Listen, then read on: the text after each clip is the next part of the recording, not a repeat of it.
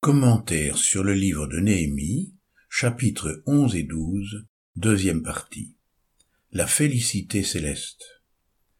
Alors que les Israélites se réjouissaient de l'organisation du nouveau temple, nous constatons avec beaucoup de tristesse qu'il n'en est pas de même aujourd'hui pour la plupart des chrétiens.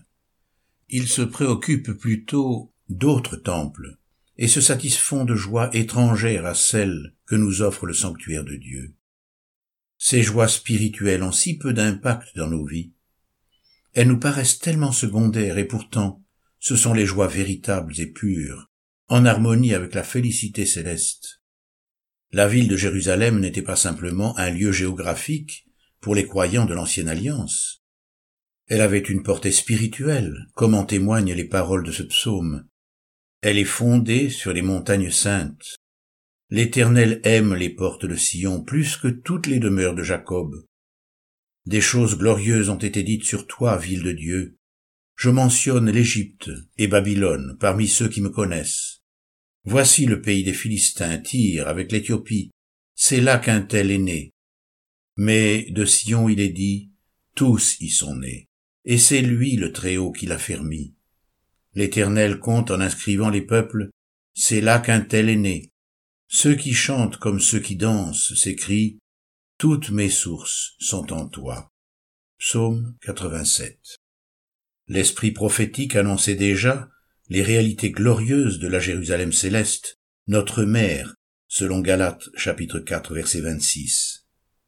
Le ciel retentit de chants de louanges, interprétés par l'armée des cieux. Louez-le, vous tous ces anges, louez-le, vous toutes ces armées, Psaume 148, verset 2. Je regardai, et j'entendis la voix de beaucoup d'anges autour du trône, des êtres vivants et des anciens, et leur nombre était des myriades de myriades et des milliers de milliers. Apocalypse chapitre 5, verset 11. Un culte incessant est célébré dans le sanctuaire de Dieu. Des êtres vivants et les anges, accompagnés de leurs instruments, se prosternent devant le Seigneur en élevant vers lui des coupes d'or remplies de parfums, qui sont les prières des saints. Apocalypse chapitre 5 verset 8. La réalité extraordinaire du ciel n'a rien à voir avec nos principes et les idées humaines. Beaucoup de croyants n'ont de ce lieu qu'une idée anthropomorphique. Ils souhaitent y retrouver leurs relations humaines, voire même leurs avantages matériels. Certains ne peuvent pas imaginer passer l'éternité sans leurs livres, leurs maisons, leurs sports favoris. D'autres n'ont comme espérance qu'un rétablissement de leurs prérogatives affectives. La question des Sadducéens reste en suspens dans les esprits malgré l'explication donnée par Jésus. À la résurrection, duquel d'entre eux sera-t-elle la femme, car les sept l'ont eue pour femme? Jésus leur dit, Voici pourquoi vous êtes dans l'erreur. Vous ne comprenez ni les Écritures, ni la puissance de Dieu. En effet, quand ils ressusciteront d'entre les morts, les hommes ne prendront pas de femmes, ni les femmes de mari, mais ils seront comme les anges dans les cieux. Marc chapitre 12 versets 23 à 25. L'espoir des retrouvailles est certes réel, mais il n'aura lieu qu'après les modifications qu'apportera la résurrection. Si nous croyons que Jésus est mort et qu'il est ressuscité, nous croyons aussi que Dieu ramènera aussi par Jésus, et avec lui, ceux qui se sont endormis, 1 Thessaloniciens chapitre 4 verset 14. Nous attendons comme sauveur le Seigneur Jésus-Christ, qui transformera notre corps humilié en le rendant semblable à son corps glorieux, par le pouvoir efficace qu'il a de s'assujettir toutes choses. Philippiens chapitre 3 verset 20 à 21.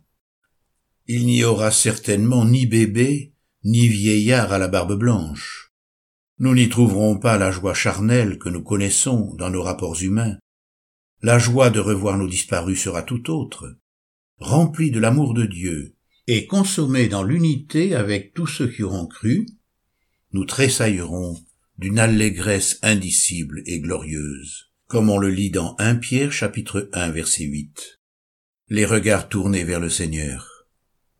Une voix sortie du trône, Louez notre Dieu, vous tous ses serviteurs, vous qui le craignez, petits et grands. Et j'entendis comme la voix d'une foule nombreuse, comme la voix de grandes eaux, et comme la voix de fort tonnerre disant, Alléluia, car le Seigneur Dieu, le Tout-Puissant, a établi son règne. Réjouissons-nous, soyons dans l'allégresse et donnons-lui gloire. Car les noces de l'agneau sont venues, et son épouse s'est préparée. Apocalypse chapitre 19, versets 5 à 7. Ses serviteurs le serviront et verront sa face, et son nom sera sur leur front. Apocalypse chapitre 22, versets 3 à 4. Notre culte sera parfait. Il sera célébré d'une manière parfaite, sans ombre, sans partage, sans jalousie, sans rivalité, sans orgueil. On n'y trouvera rien de charnel, rien qui puisse le souiller. Il n'y entrera rien de souillé, ni personne qui se livre à l'abomination et au mensonge, mais ceux-là seuls qui sont inscrits dans le livre de vie de l'agneau. Apocalypse chapitre 21 verset 27. On n'y découvrira plus la laideur de nos infirmités, mais tous nous serons délivrés de nos souffrances. Pour nous, notre cité est dans les cieux. De là nous attendons comme sauveur le Seigneur Jésus-Christ, qui transformera notre corps humilié en le rendant semblable à son corps glorieux par le pouvoir efficace qu'il a de s'assujettir toutes choses. Philippiens chapitre 3, versets 20 et 21. Il essuiera toutes larmes de leurs yeux, la mort ne sera plus, et il n'y aura plus ni deuil, ni cri, ni douleur, car les premières choses ont disparu. Apocalypse chapitre 21 verset 4. Il n'y aura plus de barrières raciales ni d'antagonismes ethniques. Après cela je regardais, et voici une grande foule que nul ne pouvait compter, de toute nation, de toute tribu, de tout peuple et de toute langue, il se tenait devant le trône et devant l'agneau, vêtu de robes blanches et des palmes à la main. Apocalypse chapitre 7 verset 9. Au contraire, parfaitement unis, nous adorerons Dieu dans une extase éternelle. Absorbés dans la contemplation du Seigneur, nous connaîtrons le plus haut degré de bonheur, délivrés de la détresse des sens, de tout sentiment d'insatisfaction et de toute convoitise insensée. Cette vision de l'éternité, fruit de la méditation des Écritures et non pas de l'imagination de l'homme, nous permet de supporter les imperfections du temps présent sans être découragés, en espérant la réalisation de cette harmonie et de cette beauté parfaite. Aspirant à ces choses extraordinaires promises dans la parole, nous nous consolons de la perte de ceux qui nous ont devancés dans la mort et que nous savons auprès du Seigneur, en attendant paisiblement l'enlèvement de l'Église. Le Seigneur lui-même a un signal donné, à la voix d'un archange, au son de la trompette de Dieu, descendra du ciel, et les morts en Christ ressusciteront en premier lieu. Ensuite, nous les vivants, qui serons restés, nous serons enlevés ensemble avec eux dans les nuées, à la rencontre du Seigneur dans les airs, et ainsi nous serons toujours avec le Seigneur. Consolez-vous donc les uns les autres par ces paroles. 1 Thessaloniciens chapitre 4, versets 16 à 18. En cela réside la véritable espérance du chrétien. Nous perdons souvent de vue ces réalités à cause de notre attachement aux choses de la terre. Il faut parfois endurer des deuils et des souffrances profondes pour commencer à y penser vraiment. Alors nos yeux commencent à s'ouvrir sur l'éternité et nous nous y attachons différemment. Lorsque nos cœurs s'éveillent aux choses spirituelles, une joie céleste émeut l'être entier. La joie spirituelle est centrée sur le culte qui doit être rendu à Dieu. Purifié pour servir Dieu. Chapitre 12, verset 30.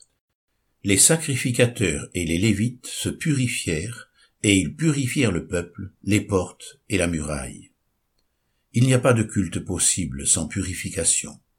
Le sacrifice des méchants est une horreur, combien plus quand ils l'apportent avec des pensées infâmes. Proverbe chapitre 21 verset 27. Seul celui qui a les mains innocentes et le cœur pur, celui qui ne livre pas son âme aux choses vaines et qui ne jure pas pour tromper, peut s'approcher de la montagne de l'Éternel et s'élever jusqu'à son lieu saint. Psaume 24 verset 4 et verset 3. Le sanctuaire de Dieu est le lieu où on l'adore. C'est un lieu saint non seulement à cause de sa présence qu'il habite, mais aussi parce qu'il lui est consacré. Dans l'ancienne alliance, Jérusalem était le lieu choisi par Dieu, pour y faire résider son nom. On peut le lire dans Néhémie chapitre 1 verset 9. Tout autre lieu choisi par un homme était considéré comme un acte d'idolâtrie. Depuis sa venue, Jésus nous a appris que le lieu d'adoration ne se situe plus sur la terre. L'heure vient où ce ne sera ni sur cette montagne, ni à Jérusalem que vous adorerez le Père. Mais l'heure vient, et c'est maintenant, où les vrais adorateurs adoreront le Père en esprit et en vérité, car ce sont de tels adorateurs que le Père recherche. Jean chapitre 4 versets 21 et 23. C'est pourquoi aucun endroit au monde ne peut accaparer la présence du Seigneur. Ce fut Salomon qui lui bâtit une maison, mais le Très-Haut n'habite pas dans ce qui est fait de main d'homme, comme dit le prophète. Le ciel est mon trône, et la terre mon marchepied. Quelle maison me bâtirez-vous, dit le Seigneur, ou quel sera le lieu de mon repos? Acte chapitre 7, versets 47 et 48. Les notions de lieu saint et de pèlerinage vont à l'encontre de son enseignement. Demeurer dans la Jérusalem d'en bas, c'est demeurer dans l'esclavage. Elle correspond à la Jérusalem actuelle, car elle est dans l'esclavage avec ses enfants. Mais la Jérusalem d'en haut est libre, c'est elle qui est notre mère. Galates chapitre 4 versets 25 et 26. La cité de nos rencontres, celle qui nous console, et d'où nous tirons toutes nos sources, est la Jérusalem céleste, notre mère. Le seul temple aujourd'hui est le sanctuaire céleste dans lequel nous sommes invités à entrer avec un cœur sincère, dans la plénitude de la foi, les cœurs purifiés d'une mauvaise conscience et le corps lavé d'une eau pure. Hébreux chapitre 10 verset 22. Une conception toute moderne de la louange exclut la nécessité de la purification. Ainsi, des chants, des danses, quelquefois sensuelles et rythmées, dans une ambiance religieuse, résument toute l'adoration. Il suffit de nos jours d'attribuer cette dévotion à Dieu pour authentifier le culte. C'est méconnaître la dignité et la sainteté du Seigneur. Celui qui immole un bœuf frappe un homme, celui qui sacrifie un agneau rompt la nuque à un chien, celui qui présente une offrande répand du sang de porc, celui qui fait un mémorial d'encens adore des idoles. Tout cela se complaisent dans leur voix, et leur âme trouve du plaisir dans leurs abominations. Ésaïe chapitre 66 verset 3. La seule louange qui plaise à Dieu et qui l'agrée est celle qui lui est adressée dans une foi humble et respectueuse. Les sacrifices agréables à Dieu, c'est un esprit brisé, un cœur brisé et contrit. Ô Dieu, tu ne le dédaignes pas. Psaume 51, verset 19. Lorsqu'un croyant adore Dieu par le chant, voire par une danse, il ne s'abandonne ni à la sensualité, ni à l'orgueil, mais il entre en sa présence, prosterné, dans la crainte et le respect. Il nous semble que la danse appartient au culte de l'Ancien Testament. Ce culte comportait des ordonnances charnelles, relatives seulement à des aliments, des boissons et diverses ablutions, et imposées jusqu'à un temps de réforme, selon Hébreux chapitre 9 versets 1 à 10. L'expression corporelle appartient à ce culte extérieur. De nos jours, le culte est rendu par l'esprit. Il est plus intériorisé. Selon l'expression de Jésus en Jean 4 verset 24, Dieu est esprit, et il faut que ceux qui l'adorent l'adorent en esprit et en vérité. D'après le dictionnaire biblique Emmaüs, rubrique danse, les premiers chrétiens qui dansaient et louaient le Seigneur renoncèrent à la danse pour ne pas glisser vers des danses païennes. Les pères de l'Église et les conciles rejetèrent la danse pour les mêmes raisons. Mais moi, par ta grande bienveillance, je vais à ta maison dans la crainte qui t'est due. Je me prosterne devant ton saint temple.